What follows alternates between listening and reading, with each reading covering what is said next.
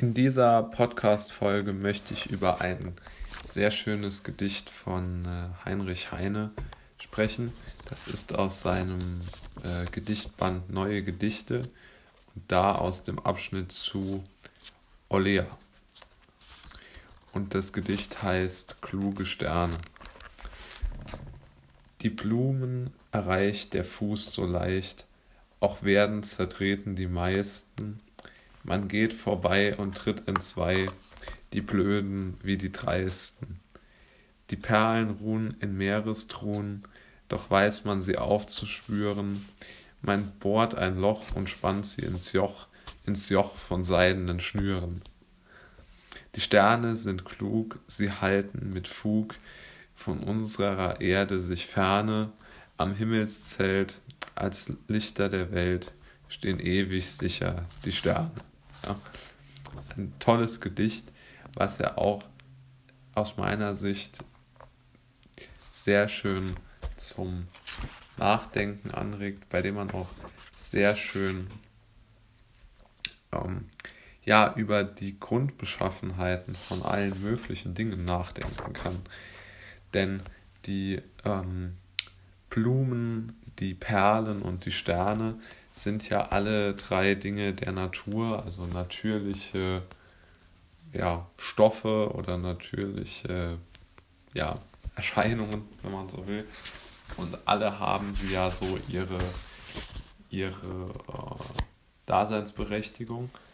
Aber die Verletzlichkeit von Perlen und Blumen hat Heine hier aus meiner Sicht sehr schön aufgedeckt und auch gezeigt, dass die Natur die vielleicht für den Menschen so sehr leicht zu ergreifen ist oder sehr leicht zu erreichen ist, dass die in einer ständigen Gefahr steht, vielleicht sogar ausgebeutet zu werden oder einfach, dass irgendetwas damit gemacht wird, dass sie als natürliche Ressourcen gesehen werden, wie bei den Perlen oder halt gar nicht geachtet werden wie bei den Blumen, weil man einfach so leicht über sie äh, hinwegtreten kann.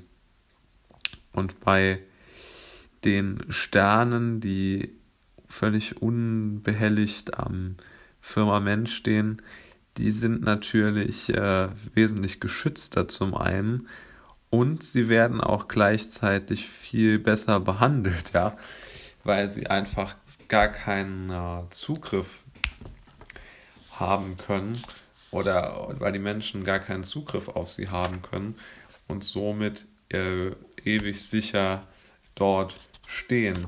Und die Klugheit, die er hier nennt, äh, ist natürlich so ein bisschen nicht ganz passend in dem Zusammenhang, aber trotz allem aus meiner Sicht schon eine schöne Sache, das so zu formulieren, weil äh, Heine hier sicherlich ja eine gute Idee hatte, genau diese Themen zusammen zu ähm, ja, zusammen aufzuschreiben.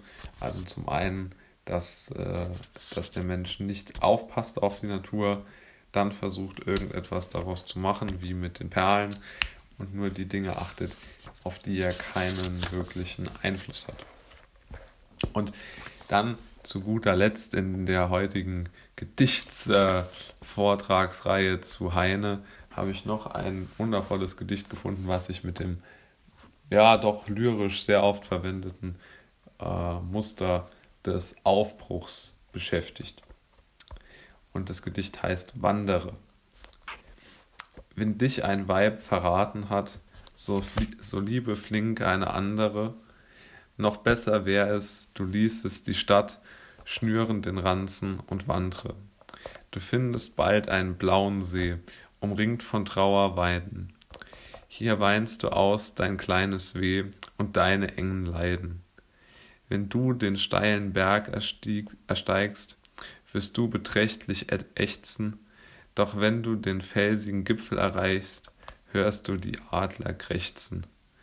Dort wirst du selbst ein Adler fast. Du bist wie neu geboren, Du fühlst dich frei, du fühlst, du hast dort unten nicht viel verloren. Und äh, ja, da brauchen wir einfach nichts dazu zu sagen. Das ist äh, hervorragend formuliert, ja. Und äh, zum einen und zum anderen hat er hier natürlich sehr toll, vor allen Dingen die, die letzten vier Zeilen. Also dort wirst du selbst ein Adler fast, du bist wie neugeboren, du fühlst dich frei, du fühlst, du hast und dann entscheidend, dort unten nichts verloren. Also immer wieder die Chance aus den eigenen engen Leiden, auch ein toller Begriff, ähm, ausbrechen zu können.